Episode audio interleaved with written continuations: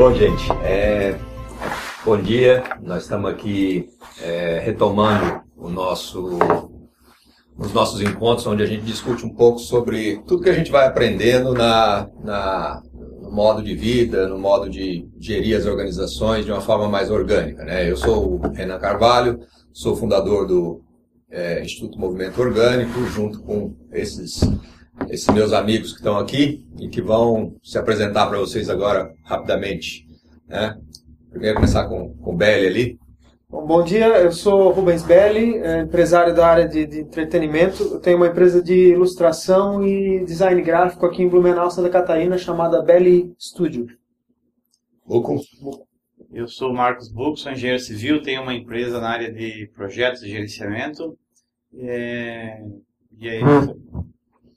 Eu sou o Renato Demer e eu tenho empresa no ramo de moda, é a marca Fitato.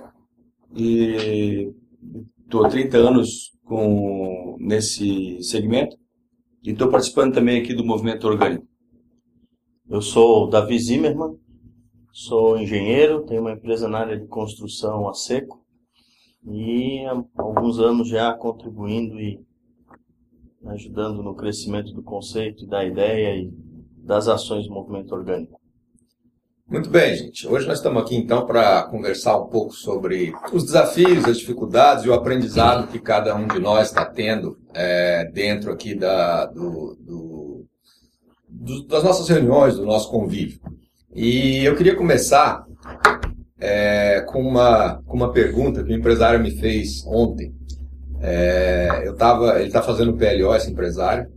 Ele, é o nosso programa de liderança orgânica. E ele chegou para mim e a gente estava tendo uma conversa, ele falou assim, Renan, é, eu tenho um, uma dificuldade grande hoje de entender as pessoas, porque eu gosto muito da questão do, do, lado humano, de tratar as pessoas como ser humano e tal. Mas quando eu tento fazer isso na minha empresa, quando eu tento ser mais humano e ser mais amigo e trazer as pessoas e tal, é, as coisas nunca, nunca são feitas, as pessoas, os prazos não são cumpridos, as pessoas começam a, a relaxar, a fazer o que querem, a fazer o que gostam e tal. Aí eu acabo tendo que ser mais duro, eu acabo tendo que implementar uma cobrança muito grande é, para as pessoas, né, para poder sair os prazos e tal, aí acabo sendo mais, mais ditador. E aí o que acontece? As pessoas acabam fazendo.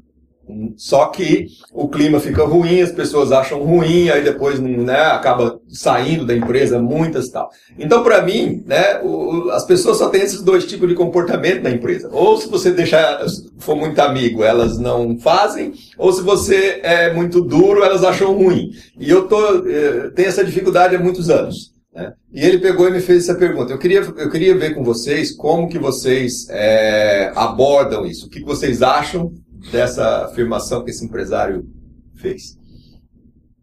Bom, eu vou falar um pouquinho porque esse é um tema que a gente está realmente discutindo lá na empresa agora. É, o ano passado a gente implantou a filosofia orgânica de uma forma voltada justamente para esse crescimento pessoal. Então, hoje nós temos um ambiente de trabalho muito gostoso, onde a equipe toda ela, ela se sente realmente uma família. Então todo mundo vai trabalhar com vontade. Então essa foi uma primeira etapa e a segunda etapa agora a gente está trabalhando justamente em cima disso.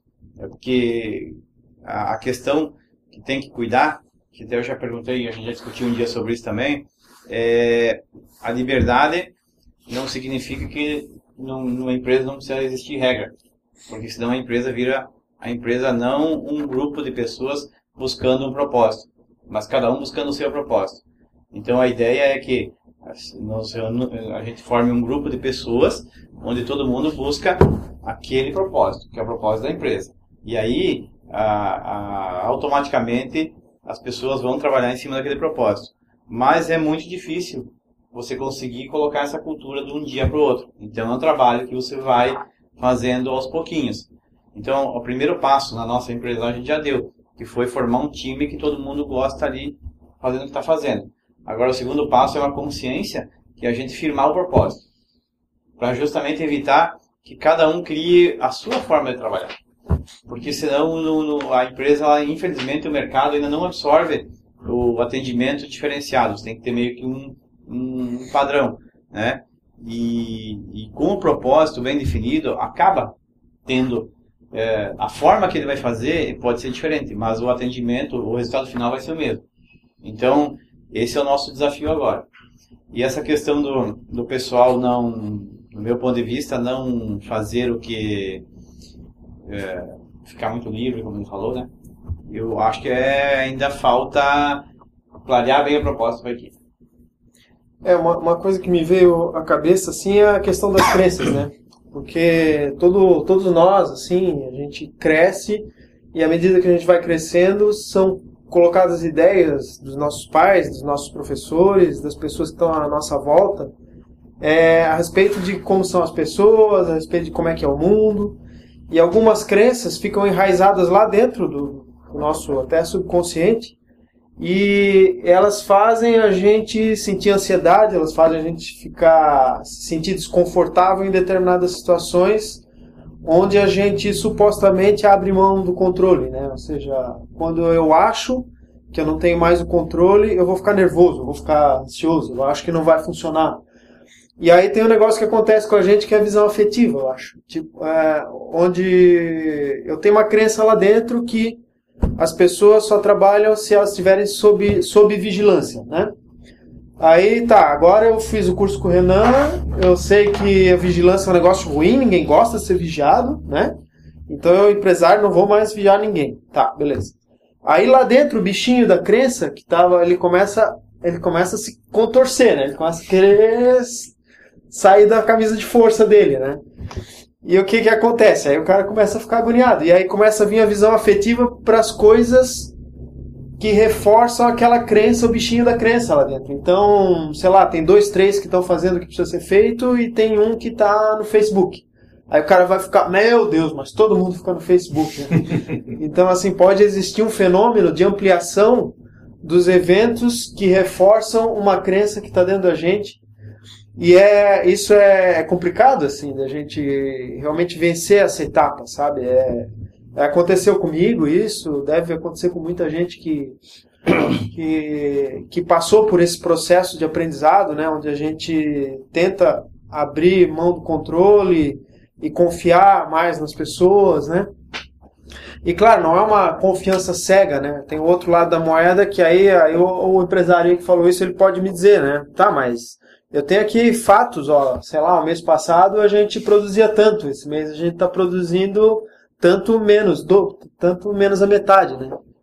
Só que é, a liberdade, de, de, essa, essa coisa da, das pessoas trabalharem sob a sua própria vontade, eu acho que é um exercício também.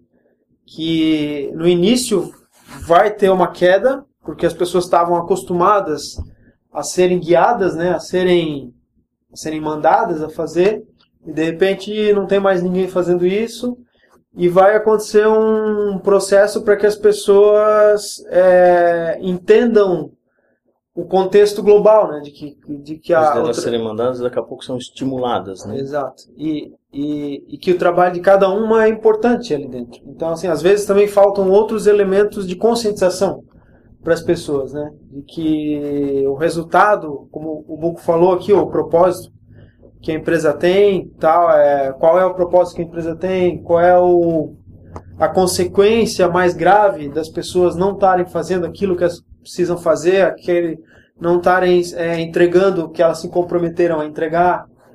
Então é um trabalho que a conscientização eu acho que é um trabalho que tem que vir junto com a responsabilização, né? com a liberdade, com a liberdade é, que vem acompanhada, que precisa vir acompanhada da responsabilização.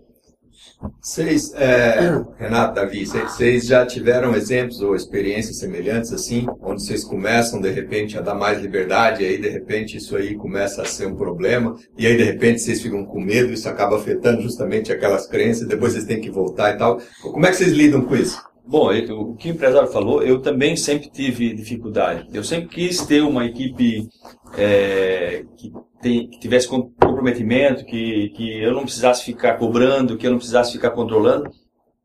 E então, a gente nunca é, teve um, um, um, um, ensinamento, acho que correto. A maioria dos empresários, acho que vem do, do, do tradicional comando e controle, que é o chefe manda e, e, e os subordinados obedecem. E, e eu queria sempre fazer diferente. Eu trabalhei numa empresa que era muito assim, né? Eu, eu gostaria de fazer diferente da minha empresa. Então, eu confundi, eu acho que essa, esse tempo todo confundi essa, essa coisa de fazer um ambiente melhor para meus funcionários, dando benefícios ou, ou assim, motivando de uma forma é, errada, né? E é, quando a gente começou a discutir isso no movimento orgânico, eu percebi que existia um outro caminho, que era o caminho da, uh, da verdade nas relações, da, de tu é, eu também precisava desconstruir minhas crenças, como o Belly falou, crenças de, de que as pessoas não têm responsabilidade, de que as pessoas elas só vão é, fazer se tu estiver controlando e tudo mais. E aí essa coisa da, da liberdade, às vezes, é, como a gente está testando e tu dá liberdade, acontece um resultado negativo, tu volta a para a crença antiga, não, acho que eu tenho que controlar mesmo, porque, né? Então demora um tempo e tu tem que acreditar nessa nessa nova forma de fazer. É, e como a gente aprendeu, todas as pessoas são responsáveis. Eu tinha uma crença de que não, as pessoas Algumas pessoas são responsáveis, mas não, todas são responsáveis. Porque quando elas vão para casa, elas têm que cuidar da família, elas têm que, elas têm que é, fazer os seus, os seus afazeres, pagar conta e tal. Por que, que na empresa não vão ser responsáveis? Então, esse é um, um X e a gente foi trabalhando e está trabalhando ainda. Hoje eu percebo, depois de 4, 5 anos nessa, nessa empreitada, que as, empresas, que as pessoas estão é, entendendo um pouco mais o, esse, essa filosofia tá dando um pouco mais de resultado, mas eu acho que tem muito ainda para. Eu, eu acho que todo o conceito vai da gente conseguir fazer com que a equipe entenda o propósito. É, a, a, gente como empresário, esse empresário que te questionou, é, a gente entende do nosso negócio, entre aspas. E a gente às vezes bota, às vezes bota pessoas, normalmente você contrata pessoas que não entendem, mas são pessoas, têm seu nível de responsabilidade, têm uma qualidade de, de, de ensino ou de educação que, que vá corroborar com o propósito. Eu acho que à medida que a gente consegue fazer com que a equipe entenda o propósito, as regras vão diminuir. E esse eu acho que é o negócio. É eu, eu acho que o conceito de empresa orgânica me chamou muita atenção quando a gente começou a estudar isso foi reclamações. Ah, eu implantei um BSC, três meses depois, a equipe anda no início né, e venta em polpa. Três meses depois, todo aquele investimento, todo o treinamento se vai. As pessoas são as mesmas, as pessoas não ficaram piores ou melhores. Mas não entenderam o propósito. Você ingessa, você limita a capacidade de criação, limita a capacidade de, de, de, de, de contribuir com propósito. Por quê? Porque às vezes você está dizendo, não, essa ferramenta é o correto. Então você vai limitar. Eu acho que não, não é o conceito. Uh, eu tenho quatro lojas em quatro cidades diferentes. Eu tenho tem procedimentos, processos dentro da empresa, são quatro processos diferentes. Não adianta o, o Davi colocar, é assim que tem que fazer. Vão começar a fazer, entre aspas, errado. Mas por quê? Não é porque não tem competência para fazer, nem porque não querem fazer, não, porque às vezes a, o perfil da pessoa, a habilidade dela, ela se sente desconfortável. Se a gente não entende isso, a gente vai engessar, vai trocar as pessoas, as pessoas vão se sentir pressionadas, as pessoas que trabalham contribuem com a empresa, né? é, vão se sentir pressionados, porque, pô, eu não faço nunca certo, nunca tá bom, estou sempre errando no procedimento, no processo. Então, a partir do momento que eu falei, ó, esse aqui é um modelo que, é, que de base para a gente adotar. O que, que a gente precisa? A gente precisa ter o controle dos custos no final desse processo. Isso aqui está o modelo. Se quiser mudar, todo mundo pode mudar tudo. Essa é a regra. o que, que a gente precisa? A gente precisa saber quanto que a gente está produzindo, quanto que a gente está vendendo. Beleza durante esse processo, quer mudar? Vamos mudar. Ah, mas por que precisa saber quanto está produzindo? São perguntas que às vezes aparecem. A gente pode, a gente coloca isso na mesa e vai, ah, é realmente, por que, que a gente precisa saber quanto está produzindo? E temos que chegar num consenso no final disso tudo.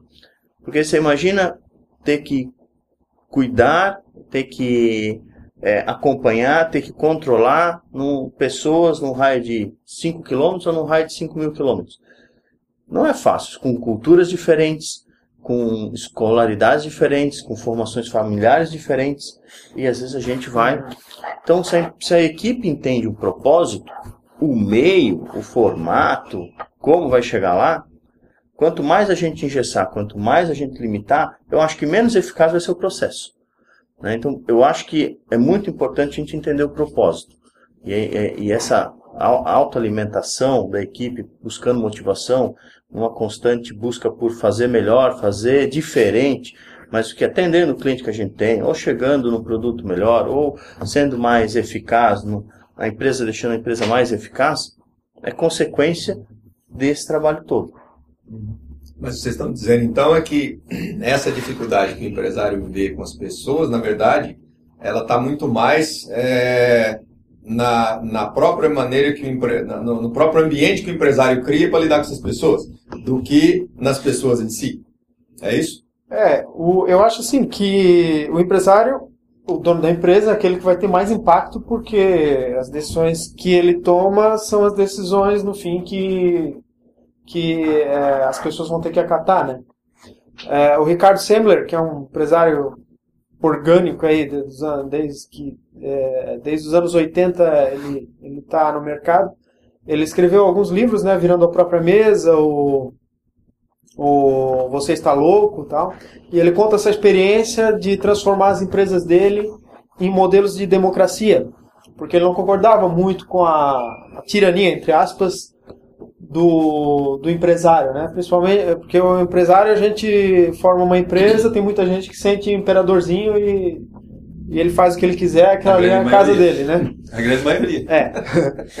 E aí, o que que acontece? Isso, é, a maioria dos problemas que acontecem nas empresas são gerados pelo comportamento do próprio empresário.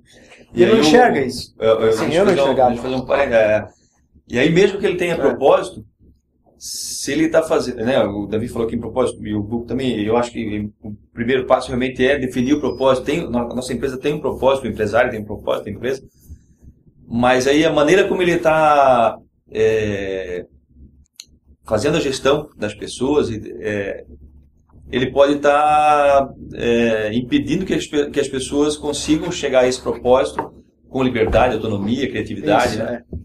Então o propósito é importante, mas eu, aí eu, eu, queria te perguntar, é, qual é o, o, na tua empresa, né, como tem sido essa gestão de, das pessoas ou, ou dos procedimentos ou para se chegar? O Davi falou que em consenso se reúne, pode se mudar a qualquer momento.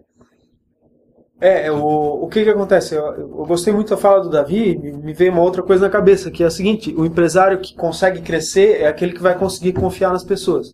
Porque eu acho que esse é o grande desafio da, do ser humano, de confiar no outro a ponto, a ponto de, é, sabe, da, da, da de, de, acreditar que o trabalho que o outro está fazendo é tão bom quanto o seu próprio trabalho e que o cara pode ficar a 5 mil quilômetros de distância que tá legal, é, faça as coisas do seu jeito, né? E a gente vai se encontrar em alguns momentos em reuniões para avaliar se a coisa está sustentável. Né? Então, eu acho que isso não acontece se a gente tiver aquela mentalidade de, de que a, a boiada só, só engorda com o olho dos donos, né? Verdade. Então, porque assim, você vai estar limitado ao seu campo de visão, assim. Se você é. for uma pessoa desconfiada, uma pessoa que é controladora, então é bem é, complicado isso, né? E é, tudo bem, pode existir supercontrole à distância também, agora com a tecnologia da comunicação e tal, mas as pessoas não vão ficar à vontade e não vão surgir novas ideias, né? É, eu, eu, na minha história, eu fui, eu tenho empresa desde 99, 1999, então são 17 anos aí, que, quase 18, e no início eu era bem controlador, assim, eu, eu, tinha essa visão de que eu precisava saber de tudo e como as pessoas estavam fazendo as coisas em, em determinado momento e tal.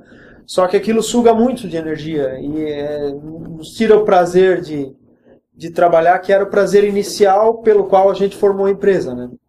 Então, foram vários anos de sofrimento buscando alternativas no BSC, aí, como o Davi falou, outros cursos tal.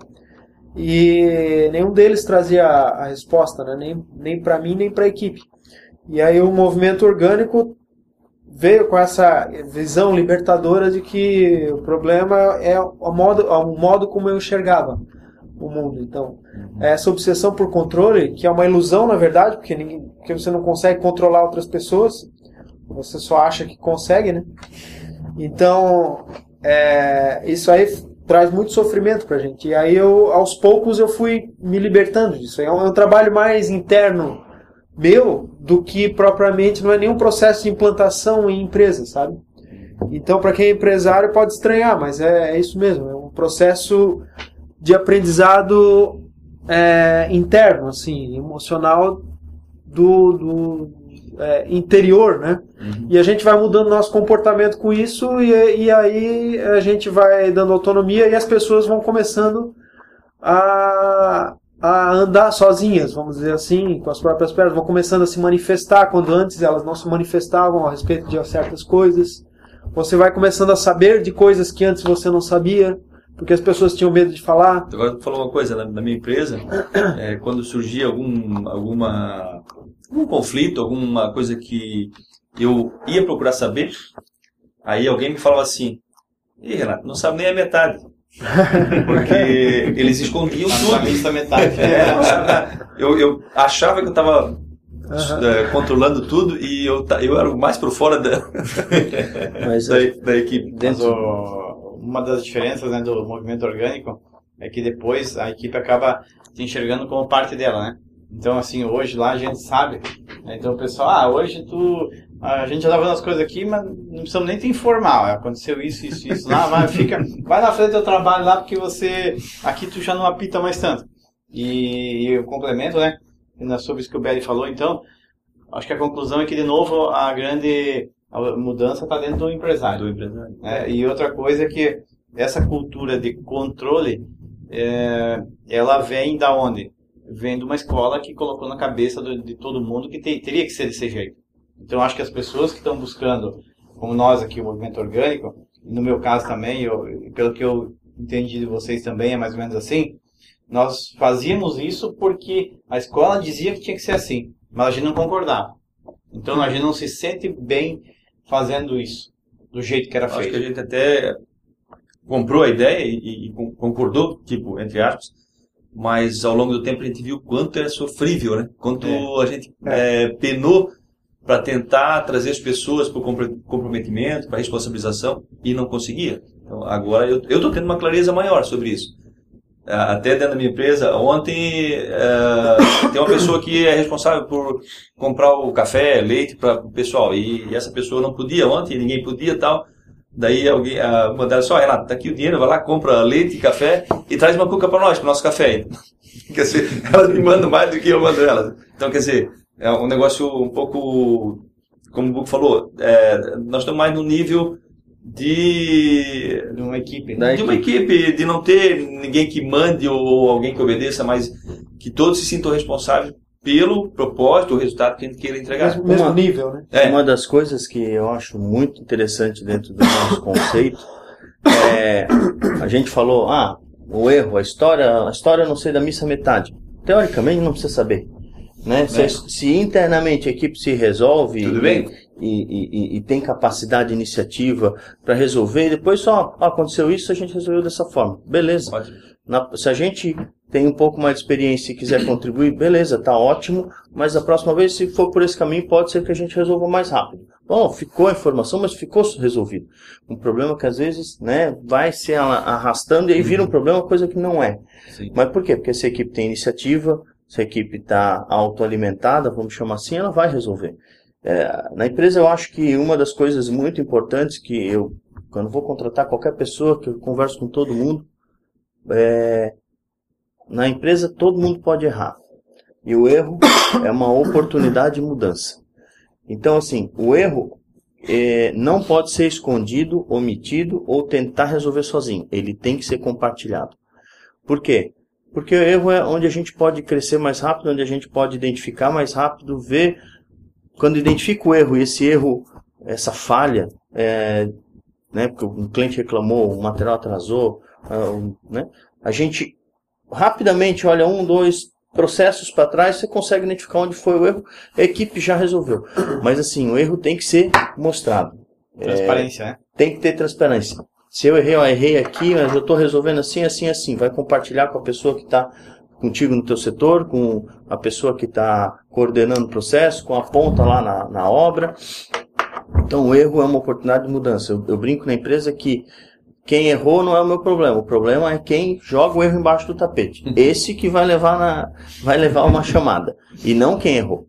Porque quem errou tem que apresentar. Se jogou embaixo do tapete, esse é o erro. Mas não, tem que apresentar. Né? Então acho que isso pra, é fundamental. Que a ajude né, e a resolver de uma forma que também esteja linkada com o propósito. Exatamente. Porque às vezes a forma que eu estou resolvendo, como existe essa cultura muito a gente se esconder o erro e o medo de levar uma bronca, então o que acontece, pessoal? Vou resolver ligeirinho, botar debaixo do tapete que é para ninguém saber. Mas a forma que ela resolveu nem sempre é uma forma que vai de encontro com aquilo que normalmente, eu, eu, normalmente não vai ser. Não vai não ser. vai ser. Ela está avisando ela... o negócio dela. dela. Então esse é um esse detalhe que é vai, importante. Vai aparecer na frente. E que a gente tem, não, não pode deixar passar, porque às vezes as pessoas, ah, cada um, de novo, cada um faz do seu jeito. Não é cada um faz do seu jeito. Aí é que tá. A diferença de você focar no propósito é que daí todo mundo vai focando no propósito resolver. Uhum. Mas, e um ajuda o outro a, e, a aprender. A, e a grande problema de todas as organizações sempre é a comunicação, né? Então, eu acho que nunca vai existir uma empresa que diga que não tenha problema de comunicação. Porque nós trabalhamos com pessoas. a gente vai minimizando e vai conscientizando as pessoas de que elas têm que realmente se abrir e falar as coisas que acontecem. Mas nesse negócio do erro, por exemplo, de a obrigação do erro aparecer, é, é, muito bom identificar um erro, porque às vezes identifica o erro não na pessoa que errou, identifica o erro na pessoa anterior. Mas como a cultura é, vamos mostrar, vamos ver, na hora, pô, aconteceu isso. Quem errou já falou, eu que errei. Putz, lancei a nota errada. Calma aí que eu vou resolver. Papapá. Então a coisa se resolve muito rápido. Porque senão a empresa, em vez de estar perdendo tempo ou gastando seu tempo produzindo, é, gerando valor, ou curtindo, aproveitando, tá lá trabalhando para resolver erro, para identificar onde foi o erro, para até identificar, perdeu um dia, às vezes se desgastou com o cliente, se desgastou internamente a equipe. Quando era muito simples, a pessoa que viu que eu falou, eu, errei. Pronto, parou ali, não é problema para ninguém. Então é, é, muito mais fácil quando tem essa cultura que além de identificar rápido o erro, corrigir rápido, não existe é, é, nenhum tipo de problema, nem, não afeta a relação interpessoal, não afeta a relação com ninguém. Ó, a gente teve um problema interno, erramos aqui com o cliente, a gente está fazendo isso e resolvemos. E outra coisa que a gente estava falando, quando o Belly falou ali, que veio muito claro para mim a questão da gente, do rótulo, que a gente pensa bastante na empresa orgânica.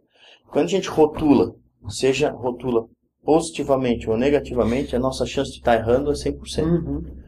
É 100%, eu sempre digo equipe. Então a gente, a gente lida com pessoas. Nós somos pessoas, lidamos com pessoas. Quando a gente cria um rótulo, não, esse cara é muito bom. Automaticamente a gente vai de alguma forma aliviar, é, acha que, que não precisa ensinar porque ele é muito bom, já sabe, então a gente perde a chance de estar contribuindo para o crescimento dessa pessoa, é, melhorando os processos, está perto, junto, pô, como, como contribuindo para que faça bem feito. Quando a gente diz que a pessoa, não, esse aí, meu, é muito limitado. Não, a gente acaba ou deixando também de contribuir porque acha que não vale a pena investir, ou ficando muito em cima, pressionando e não deixando a pessoa mostrar que ela não é limitada. Então, também voltamos ao empresário, voltamos ao chefe, ao líder, ao chefe de setor e seja lá quem for, né? Uhum. A importância de não rotular, né? Isso de é não taxar a pessoa, seja o que ela é ou não é. Ô, Renato Iberi, como é que vocês tratam essa situação do erro na empresa de vocês, quando acontece um erro? Bom, eu, eu queria até falar, o, como o Davi fa, falou, quando a gente transforma o erro em a crença de que erro é ruim para a crença de que erro é uma oportunidade, quando se joga o erro para debaixo do tapete, está se jogando a oportunidade para debaixo do tapete. Está deixando de aproveitar aquilo que aconteceu para melhorar, né?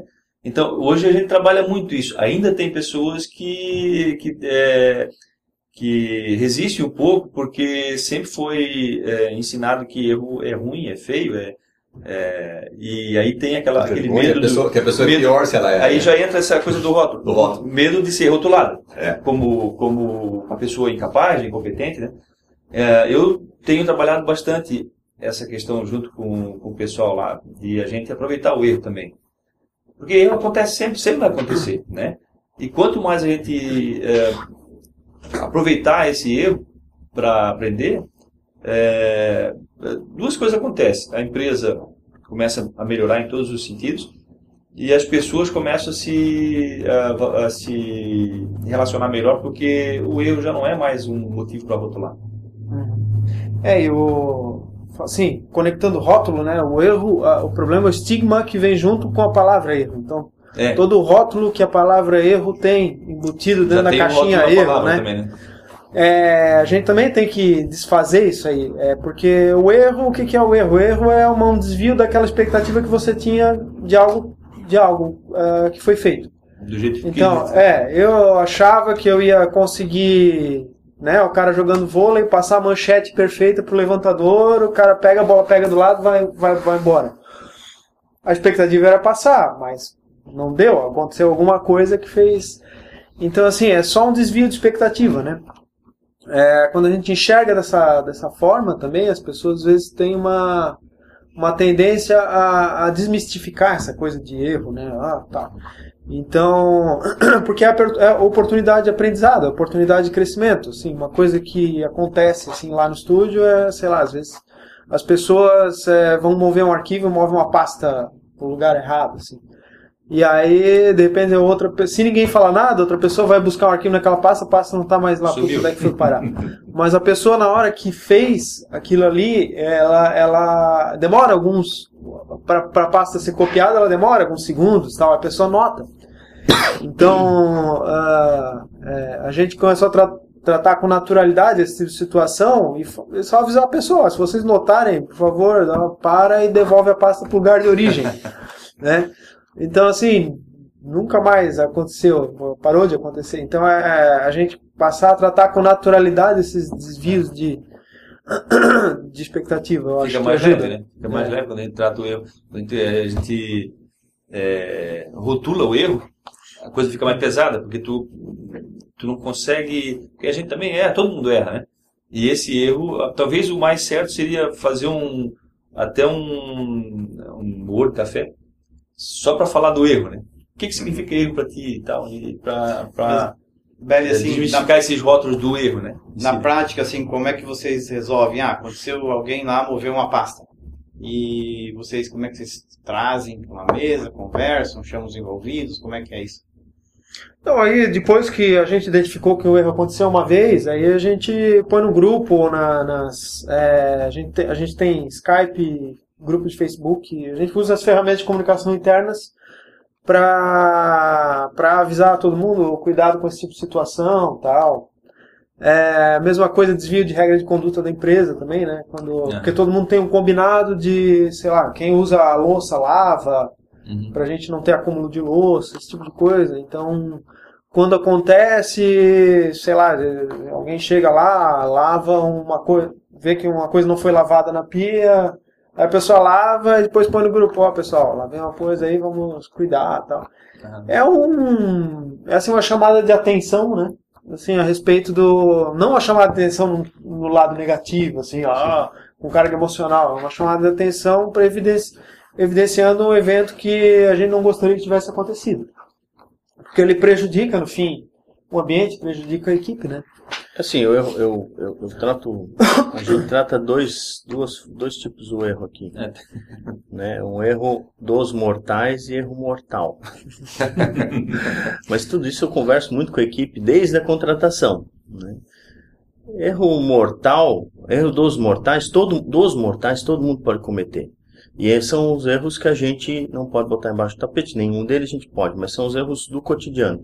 Chegar atrasado, mover uma pasta do lado errado, a gente não manter uma limpeza, uma organização básica pensando nos outros, é, elaborar um orçamento errado, atrasar a entrega de um orçamento, tem várias coisas que a gente pode, são erros. É, o que a gente tem feito, o que a gente faz é, durante o, o processo, como o erro é, é, aparece muito rápido, não vem. é, normalmente não é falta de treinamento, normalmente são falhas pessoais, humanas, né?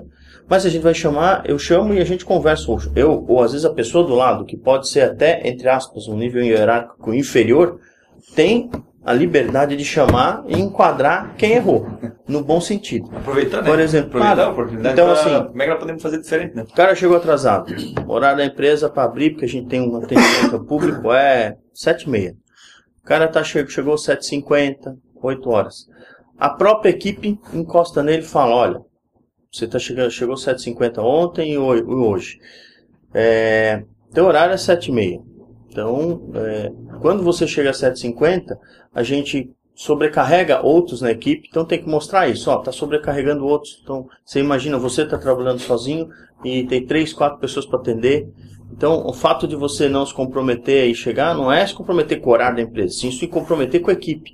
A tua falha expõe a equipe. A gente acaba atendendo de uma forma inadequada, pode atender mais rápido, aumenta, pode aumentar o nível de erros dessa pessoa que está lá com quatro, cinco pessoas para atender ao mesmo tempo, pelo porque alguém não chegou no horário. É, também tem uma outra coisa, já aconteceu esse negócio de horário, que uma pessoa na empresa começou a chegar a 15, 20 minutos todo dia. Em vez de enquadrar a pessoa como erro, a gente chamou, falou, por que, que você está chegando 15, 20 minutos todo dia? Olha, porque eu levo minha filha na escola e às vezes a professora não chega no horário e eu não consigo, eu não posso deixar minha filha lá na creche e ir embora. Falei, tá bom, o que, que é bom horário para você? Ah, se o meu horário fosse 25 minutos depois de entrada, para mim resolvia o meu problema, que a pessoa também fica angustiada. Porque ela tá lá esperando, vai largar o filho para ir para a empresa porque tem horário de 7 e meia. Então, é quando aparece isso e tem diálogo, eu falei, tá bom, então o teu horário, se for, em vez de 7h20, 7h55 ou 8 horas, o que, que é melhor para você? Ah, pô, 7h50 resolvia a minha vida. Toca pau, muda o horário da pessoa, adequa as necessidades que ela tem, de forma que a equipe viva melhor. Então, e combina com a equipe, ó, essa pessoa vai chegar às 7h50. Por causa disso, disso, disso. A empresa está entendendo isso e... Então, tu vai minimizando. É, Então, nessa linha, é muito importante enxergar o erro, entender e, de alguma forma, contribuir para que, que ele não, não descambe. Queria fazer uma pergunta pro Renan agora, que não tá falando praticamente nada, né? tá, tá caladinho, Virou- né? Virou. Tá bom, né? Pois é. Ô, Até que ponto que. ah, porque assim, a gente, a gente tem o conhecimento, a gente fala de tudo isso, né? Que a gente. Ah, as fórmulas são essas. E seria tudo muito fácil de ser feito se não fosse ah, questões emocionais. Até que ponto, assim, o, o emocional dos empresários, do- das pessoas que trabalham nas empresas, isso aí im- impede e gera conflito de, de sinergia. Até que É. ponto? Tudo que vocês colocaram aqui, se a gente for, é, se a gente for analisar friamente, né, é uma coisa muito ousada, muito fora da caixa. Né? Tá imaginando que o empresário, né, nós estamos dizendo aqui que o empresário não pode ter tanto controle sobre o negócio dele, certo? Ou seja, eu não posso. Né? E olha bem, isso aí vai contra a escola da administração inteira, vai contra o que os pais e, e avós e todo mundo ensinou para nós, porque o empresário, se ele tem o negócio dele, ele tem que ter o controle. Né? É, então, olha bem, já existe uma quebra forte de paradigma aí. Né? Ou seja, como que eu vou ter uma empresa e eu não vou ter o controle total sobre tudo que acontece nela? Porque se você tiver, você está fazendo com as pessoas aquilo que elas não querem. Ou seja, aí você não está permitindo que elas er- errem, você não está permitindo que elas participem, que elas deitem, porque você precisa ter o controle. É, se você permite que o erro seja uma coisa fácil de se lidar, é porque você abriu mão do controle em algum momento. Se você não abrir mão do controle, né, o controle é o quê? Não, tudo tem que acontecer certinho, do jeito que eu espero. Aí vai ter um erro, pô, não está acontecendo do jeito que eu espero mais, entendeu? Ou seja, então é uma coisa, parece sutil, mas não, ela é bem profunda, né? Ela é profunda porque é o seguinte, poxa vida, eu tenho uma coisa que, no final das contas, eu não tenho controle, certo? No final das contas pode acontecer coisas aqui que é totalmente fora do... do e você tem que estar bom, de bem com isso. Agora, o estar de bem com isso é a questão emocional. Aí, aí, aí tu tocou na ferida, né? Porque será que os empresários, será que a maioria dos líderes estão bem com Tá, e se nós fizer isso aqui, se a equipe de repente né, propor uma, uma, mudança totalmente de mercado, e se quiser criar um produto totalmente fora do que a gente espera, e se de repente a gente quiser diminuir é, o negócio, e se de repente, isso, tudo isso aí é possível, se você abrir mão do controle. Agora, se você quiser ter o controle, muito provavelmente vai estar todas as expectativas lá de que eu estou montando essa empresa para mim crescer, para mim ser bem sucedido, para me mostrar isso, para me mostrar aquilo. Então, quanto mais você tiver um, um futuro desenhado, mais difícil vai ser para você abrir mão desse controle. E qual é o preparo necessário que o empresário tem que ter para abrir mão do controle? Aí, aí entra muito essa conversa que nós estamos tendo aqui, que eu acredito que tem a ver com você olhar para as coisas que são importantes para você, para as coisas que você acredita. Né? Então, se você não começar a olhar para as coisas que você acredita e começar a questioná-las, e aí eu acho que é o, o, não é nem mudar, é só questionar no primeiro momento. Começa a questionar, por que, que eu preciso ter, ter uma empresa? Por que, que eu preciso crescer? Por que, que eu preciso... Começa a questionar esse, né? Porque a maioria das pessoas aceitam isso como sendo parte delas, e não é parte é. delas, é algo que elas acreditaram em algum momento. Elas passaram a acreditar em algum momento, mas não é parte delas. Né? Ninguém nasceu querendo ser o maior do mundo. Não, criança não está preocupada com isso. Certo? Você pega qualquer criança aí até 6 anos de idade, vai ver se tem alguma preocupação em crescer, ganhar dinheiro, ser maior do...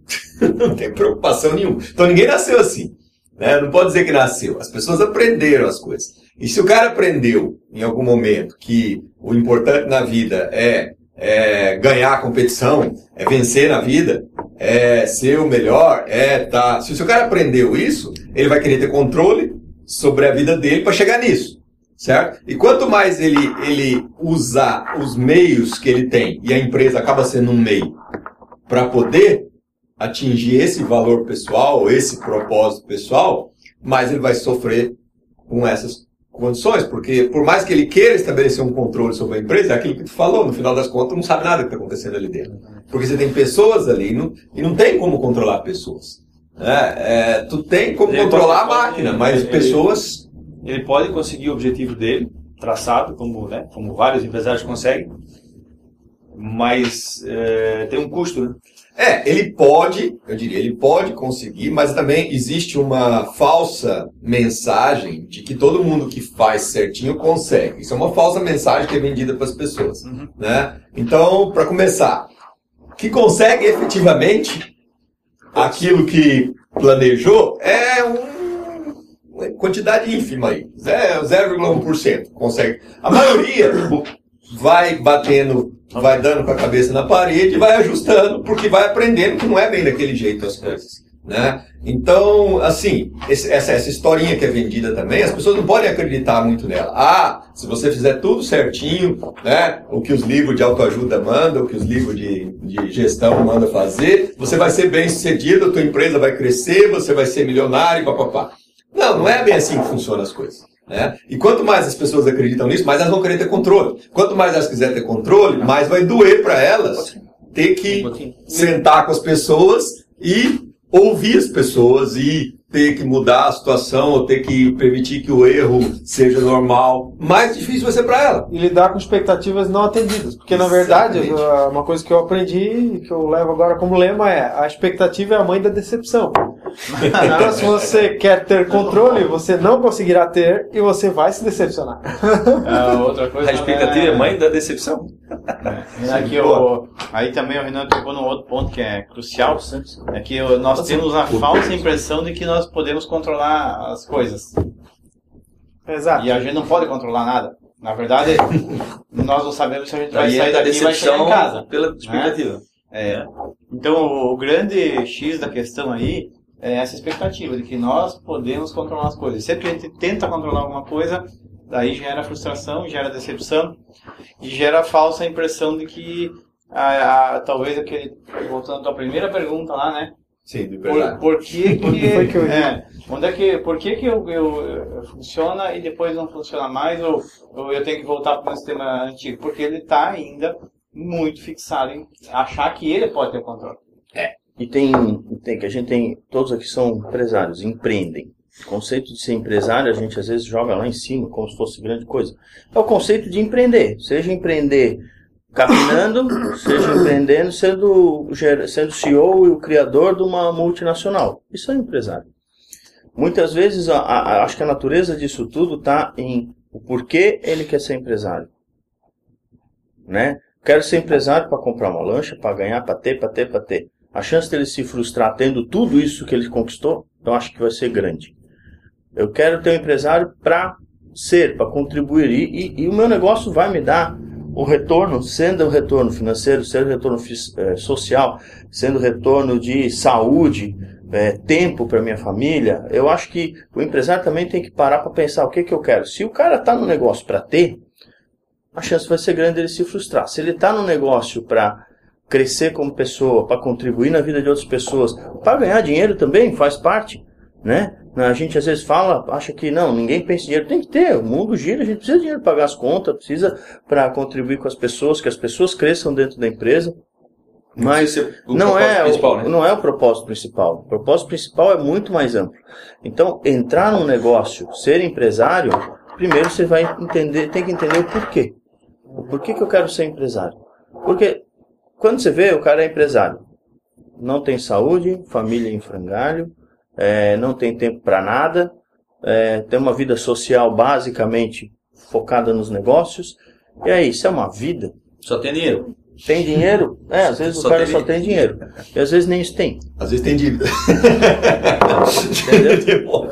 Parece que é Mas o Davi, o Davi tocou num ponto bem interessante aí, né? Que a gente também estuda no movimento orgânico, que é a, a origem da felicidade, né?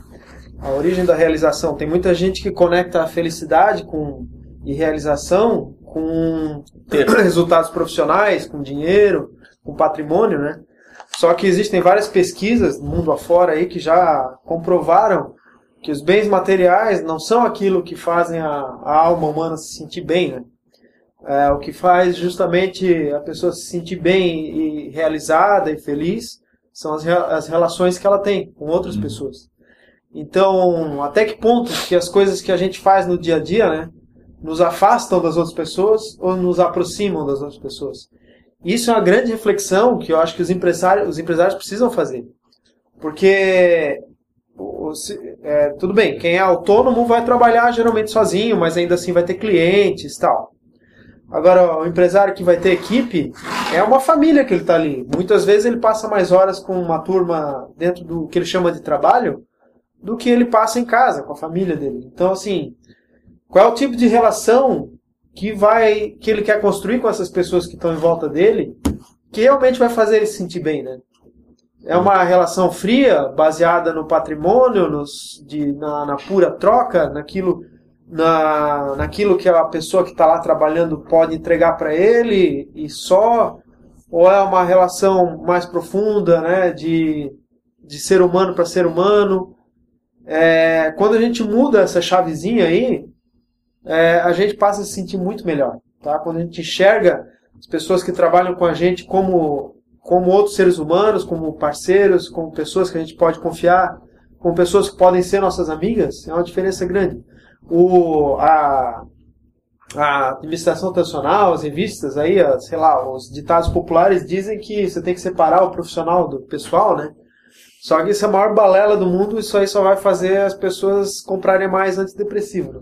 Eu acho que. Então, assim, é, as pessoas não tem problema delas trabalharem juntas, de ser, sei lá, chefe, funcionário, de serem amigas, não tem problema. A questão, se acontecem problemas, eles têm que ser abordados, assim como o marido e uma mulher em casa, quando acontece problema, precisam abordar da mesma forma. Né? Então, Acho que o que acontece, o ser, todo ser humano quer isso que tu falou quer ter a é, admiração e o amor do, do, dos outros, né? Eu acho que o grande problema está é, na forma, na forma como se busca isso. O empresário, muitas vezes, ou pessoas que é, entendem que para mim ser admirado e ser querido e ser amado pela minha família, pelo meu, pelos, pelos meus amigos, eu tenho que fazer, construir a minha empresa, patrimônio, meu, minha posição social para eu ser admirado, para eu ser. Eu acho que no fundo todo mundo quer a mesma coisa. É que nem aquela história do pescador que, que é o do, do empresário que dá conselho pro pescador para ele é, pescar mais, comprar um barco maior e tal, para dar no final tu Mas, poder- mas a questão de ser admirado tem um certo. Ali tá, tá meio. É, admirado não Tem uma- tem uma coisinha de vaidade, tem uma coisinha de reconhecimento. Mas muitas vezes Sim, é uma mas falsa no- crença de que ser admirado é o afeto. É o você vai afeto, ganhar o afeto. vai ganhar das afeto. pessoas. Isso, no fundo todo mundo É. quer é o afeto, o amor, é Isso. isso que talvez foi perdido em algum momento da vida, ou, uma percepção da separação, vamos supor, né? Que a nossa sociedade faz muito. A gente, se a gente tivesse numa outra cultura, a gente não teria, talvez, essa necessidade de, de construir patrimônio, de, de querer. No fundo, eu acho que o, o, o- a busca por afeto é de todo mundo, mas uns fazem de forma. O, a gente, como empresário, por que, que a gente colocou? Por que, que tu montou a empresa?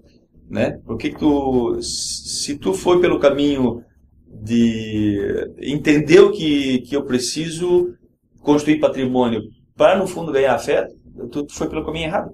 Vai chegar lá na frente, conquistou tudo que tu queria e a tua família não está mais ali. Muitos empresários acabam sem esposa, sem filhos, seus filhos abandonam, e aí ele não entende o que, que eu fiz de errado. Eu, meu ponto de vista, isso é, um, é, um, Uhum. é uma coisa mais, mais profunda, vamos supor, né? Mas, enfim, tratando de, de, de, de, de empresa, acho que, sim, o primeiro passo é saber o porquê que eu montei minha empresa.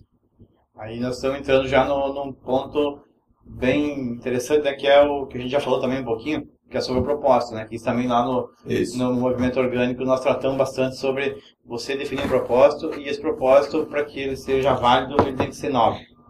É, nós estamos, no final das contas, dizendo então que para a gente lidar melhor com as pessoas no ambiente de trabalho, a gente precisa primeiro saber o que a gente quer. é, É isso? isso que a gente quer não é só ganhar dinheiro. E também tá- Ah, mas eu É, não vejo essa conexão aí. né? Não? E, e saber o que a gente quer. Não, mas eu acho que saber o que a gente quer, sim, tem muito a ver com. Saber, é, saber o que tu quer vai te dar uma direção para que as pessoas sigam um rumo junto contigo, mas não vai determinar a forma como você vai lidar é, sim. com as pessoas. Vai ter Isso aí é independente. Será? Vamos, vamos fazer a Independente. pergunta. E né? o, mas está muito ligado, aí, aí tu volta de novo às crenças, né? A- a- saber o que tu quer e que crenças tu tens sobre o que Não, mas é, mas é, no fundo, no fundo, saber o que tu quer é a crença que está por trás de ti. E se você quer lidar melhor com as pessoas e no fundo não tem essa clareza, né, é, isso não vai te permitir criar um, um- um ambiente consistente, uma consistência que permita as pessoas acreditar em você. certo? Eu acho que esse é o maior desafio. É, né? mas eu acho que assim, é, se a gente volta lá. coisas. Não, mas se a gente volta lá, lá. conce- eu acho que o conceito vai muito assim, de que muitas vezes a gente monta uma empresa no conceito de ter Sim. e não de ser. Então os valores não é eu vou crescer tanto, eu vou vender tanto, eu vou ter uma margem de contribuição de tanto, uma margem de lucro de tanto, vai sobrar tanto, eu posso investir, posso botar no bolso. Isso é uma forma de enxergar. Outra coisa, eu vou montar uma empresa porque eu gosto de trabalhar com pessoas, porque eu gosto de criar desenhos, que eu, pô, eu quero usar essa minha criatividade, eu quero viver fazendo o que eu gosto, Uhum. né? Eu gosto, eu, por exemplo, não gosto de ficar sentado atrás de uma mesa, seja ela de chefe, seja ela de reunião, seja ela do que for. Eu tenho minhas empresas que eu tenho que rodar, eu tenho todo dia, eu, ah, mas como é que tu aguenta? Quase todo dia vai pra Floripa. Ah, eu gosto, tá cedo na estrada, sete e meia, oito horas, eu tô lá, converso com as pessoas, vejo, vou num cliente, vou num outro, pá, vai para outra loja. Assim, então, às vezes não tá no ter, tá no fazer o que você É o gosta. prazer de viver o presente. Então, assim, pô, então você tá com várias pessoas durante o dia, você tá em vários locais durante o dia, você é acionado para resolver um problema de um, de um cliente, então você, pô, se sente bem com isso. Pô, minha expertise, meu, o meu talento ou a minha instrução, o que eu estudei, eu vou contribuindo. O cara tem pessoas até muito mais inteligentes que eu que a gente vai lá e pode dar uma ideia, duas, para construir, para melhorar, para fazer de uma forma diferente. Então, isso é a essência do meu negócio né? E quando a gente gera uma solução para alguém que traz tranquilidade para ela, ou gera felicidade, ou resolver um problema, opa, para isso que eu fiz minha empresa. Entendeu? Se a gente consegue trabalhar isso, tô longe de chegar lá, né? Mas é, é nesse é o caminho, entendeu? Esse é o caminho que eu acho. E aí, consequentemente, o resultado, as pessoas são resultado disso. Por quê? Porque se você bota uma meta, se eu construir empresa para ter, botei uma meta faturar X, você faturou 30% abaixo. Tá? Beleza. Mas essa meta, é, essa meta era exequível? Essa meta tem variáveis que você não controla. Mercado você controla? Não, você não controla. E aí a gente impõe isso que você estabeleceu, mesmo que com uma equipe, mas você acabou estabelecendo e ratificando, você impõe para a equipe. Então a equipe, por melhor que ela desempenhe o trabalho às vezes, ela vai estar sempre aquém da tua expectativa. Então isso dificulta, acho que, o relacionamento. É, não estou dizendo que não que, que a gente simplesmente tem que deixar o Deus dará, não é isso. Mas, de novo, volta naquela essência. Para que, que eu construí isso? Para que, que a gente está trabalhando nisso? Por que, que a gente está junto nisso?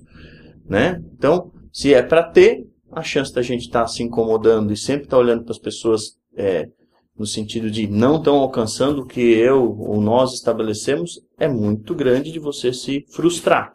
Uhum. Ou você, pô, você gosta do que você faz? Gosto. Daí a empresa, acho que tem que ter uma autonomia e uma, e uma. A empresa tem que ter uma capacidade, a empresa, como eu digo, a empresa não é a construção, é são as pessoas que compõem ela. Tem que ter uma capacidade de enxergar uma pessoa que tem um talento para alguma coisa, mas está mal alocado porque ela foi contratada para outra vaga, às vezes a gente tem que ter a capacidade de explorar isso e, e, essa, e essa pessoa, se ela estiver fazendo o que realmente ela gosta, como o empresário estiver fazendo o que ele gosta, o que ele se propôs fazer, ela vai render mais, esse cara vai render mais, ele vai chegar às vezes cansado em casa mais inteiro de cabeça. Então, a essência está nisso ali, quando a gente fala que realmente eu acho que a opção do empresário vai fazer o relacionamento dele para melhor ou para pior. É, eu, eu, até colocando isso é o seguinte, né? Voltando na pergunta em si. Se você, como empresário, quer construir relações diferentes com a sua equipe, relações mais saudáveis. humanas, relações mais saudáveis, relações onde as pessoas estão mais felizes, o ambiente mais feliz, é crítico tu saber o que tu quer. Em é, que sentido? É, assim, nesse sentido. Saber o que quer. Saber o propósito. Por quê? Aqui vocês estão dizendo aqui o porquê que eu quero ser empresário. Hum, certo? certo? Por que, que eu quero ter uma empresa? Por que, que eu quero ter equipe, no final que, das contas? Para que, que existe? É, né? se, eu, se eu não sei o porquê, o que me leva àquilo, né? É, ou se eu tenho uma percepção é, distorcida, né, que é a percepção do ter, né, eu quero ter isso porque investimento, eu um vou, investimento econômico. Isso, ou eu vou ter uma posição social, ou eu vou ser um empresário de sucesso, ou eu vou ser um vencedor na vida, ou eu não tá.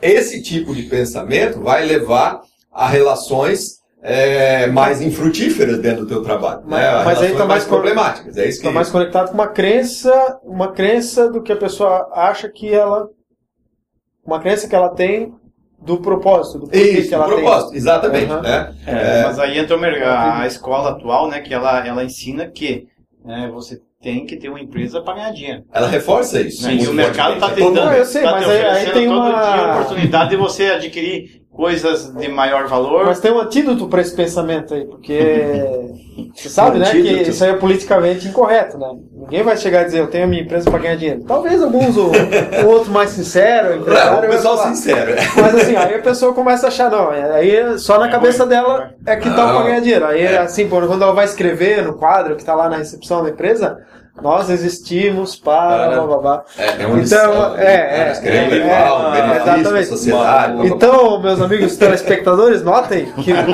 nós não estamos falando aqui de fachadas nem de quadros de empresa, nós estamos falando no que se passa dentro do, dentro da cabeça, do, da cabeça, da cabeça do crânio dos seres humanos. E do né? coração. E do, coração. Exatamente. Eu acho que o coração aí é. fala bastante é. nesse ponto. E aí, pessoa... aí se está alinhado, aí como tu disse, se a cabeça pensa e eu tenho minha, minha, minha empresa para ganhar dinheiro, né? E não está alinhado com o que tu fala, né? Uhum. Pensa uma coisa, mas fala outra. É... Aí é que as pessoas não vão Você acreditar tá em ti mesmo. Conflito, para é. começar, Isso, está no conflito interno. Então, interno e eterno. Interno e eterno. então, então essa conexão daqui com aqui é importantíssima. Importante. Né? Porque o que, que tu quer no coração e o que, eu que falo, tu fala, fala né? pensa bem... e faz. Tem que ser uma coisa é, é, e, alinhada. Porque e, senão... Existem os dois, os dois lados. Né? Existe a pessoa que no fundo, ela quer ganhar dinheiro mesmo, mas ela tenta falar coisa bonitinha, não, porque a minha É. empresa é assim assada e vive esse conflito e as pessoas tudo percebem no final das contas o que, que ela quer. Tá enganando. É, engana do mesmo jeito. E existe a pessoa que, na- que no fundo, como esse empresário que eu comentei no início, que no fundo ele quer É. um ambiente mais feliz, ele quer, só que ele está fazendo e falando coisas que a sociedade está dizendo para ele. e ele não Ah, sabe. certo, certo, entendeu? certo. E isso aí gera o mesmo tipo de, de Conflito, dúvida é. e de conflito com as pessoas. Né? Então, Mas será que ele não coisas. pensa, ele quer, que nem eu, quando eu montei minha empresa, eu queria um ambiente diferente, onde as pessoas se sentissem felizes e tal, mas eu tinha a ideia de, de ser bem sucedido. É, De- que financeiramente. existe. Financeiramente, de, de, de ser empresário, de ter uma Reconhecimento admiração, social. né? É, conhecimento É, social. reconhecimento. Então, é, mas no fundo eu queria que tivesse um ambiente legal, que todo mundo. Mas é, aí não sei, era um conflito que eu tinha também de. Status, aí, né? Sem contar, sem contar que quando a gente entra para ter ah, a capacidade que a gente tem de mudar o rumo drasticamente é muito pequena, porque a gente entra num rolo compressor Sim. e que a gente não consegue parar, né? E consequentemente, essa, tu projeta isso na tua equipe. E aí você prega uma coisa, você tenta mostrar para eles uma coisa, mas você está projetando totalmente outra. É conflito. né? Então você aumenta, potencializa os conflitos, você é, é, dificulta as relações. Então, eu acho que tudo começa no, no líder. Eu não vou chamar nem empresário, porque a gente pode sair do empresário, nós somos empresários, mas a gente tem várias pessoas dentro da empresa e várias lideranças. De, às vezes ele é líder dele mesmo, que ele é o departamento. Mas às vezes ele tem três, quatro pessoas sob os cuidados dele. Não que ele seja hierarquicamente superior, mas ele é um líder. Então, ele, a, a percepção dele tem que ser a mesma que a nossa. O, o, o, estar ali para ser tem que ser a mesma pe- percepção que a nossa, que estamos aqui para ser e não para ter. Se as pessoas estão ali para ter, a chance de, de também ele não ser um bom líder ou a equipe dele liderada por ele não evoluir também é grande. É, eu estudei umas coisas que eu achei muito interessante. Tem empresas conceitualmente orgânicas, gigantes, mundiais, que quando aparece uma coisa, uma ideia, porque uma ideia nova, necessariamente não precisa aparecer do líder ou, do, do hierarquicamente superior. Eles têm um conceito do líder muito, muito claro que eu gosto disso dentro da empresa. É, se alguém que está lá no almoxarife teve uma ideia que, que pode melhorar os custos operacionais da empresa, automaticamente essa pessoa é líder deste processo de melhorar esse custo. E ele vai gerir a, a, a, uma equipe que vai envolver o orçamentista, vai envolver o motorista, vai envolver a área financeira da empresa. Quem que vai gerir esse processo? É o líder. Então, quando tu, é esse líder que é o, o cara lá da ponta, lá o finalzinho que é o almoxarifado. É o que mais entende do. Mas é o cara que teve um insight que enxergou isso. Então, quando potencializa isso, é, de novo, para ele ser, ele vai ser um líder que ele está buscando contribuir com a empresa, ele ele está buscando melhorar o dia a dia dele, melhor, facilitar a entrega, do cliente, diminuir a reclamação no, no carregamento dos caminhões, por exemplo. Então, acho, de novo, o conceito vem do empresário e de qualquer um dentro da empresa que pode ser líder. Né? Eu acho que trabalhando isso, eu acho muito legal. Beleza, gente. é, vamos encerrar esse assunto aqui agora. Não sei se vocês têm algum comentário final. E depois a gente vai entrar mais nessa questão da, da felicidade aí. Mas algum comentário final? Essa questão do controle, do líder, da crença. Algum comentário que vocês queiram fazer aí só para fechar? É, eu só comentaria que é o para todo empreendedor que já é empreendedor ou que quer empreender, é, o processo tem que começar pela quebra de, de paradigma, pelas, que- pelos questionamentos, né, do porquê que quer empreender ou por que está empreendendo. Acho que esse é um recado que Ah, fica legal. desse blog. Desse blog aqui. né? E também falar que, né, já que a gente falou tanto de controle, né? É que a gente precisa, o mais rápido possível, entender que a gente não tem controle sobre nada. Isso vai dar um alívio muito grande nas costas, principalmente de quem empreende, porque ele começa a trabalhar mais leve e, consequentemente, com mais facilidade para administrar o seu negócio. Eu diria ele fica mais, é, se, se ele né, tem essa percepção, tem esse insight, ele fica mais é, livre para viver. e, e, me, e menos pressionado para ter. essa, essa é a grande diferença. O maior exemplo que tem sobre isso aí, Renan, é a questão da, do medo da morte. Porque nós nascemos com uma única certeza, de que nós vamos morrer. E a gente vive com medo da morte. É, não sabemos o que vai acontecer amanhã. Não sei porque que a gente tem tanto medo da morte. Né? Então, ó, não dá para controlar. Nós não temos controle nenhum e ficamos sofrendo com isso. Então, viva o teu dia bem, o melhor que tu puder viver. Se tu for amanhã ou daqui cinco minutos, tá tudo certo. Eu, é sobre isso até eu tenho. Eu, eu sempre falei para uns amigos meus: ah, ah, eu quero viver até, pelo menos até 90 anos. Aí um amigo meu disse: Pô, tu quer ter até controle de quanto tempo você viver? Aí que eu percebi que era bem controlador. bem controlador. Beleza, gente.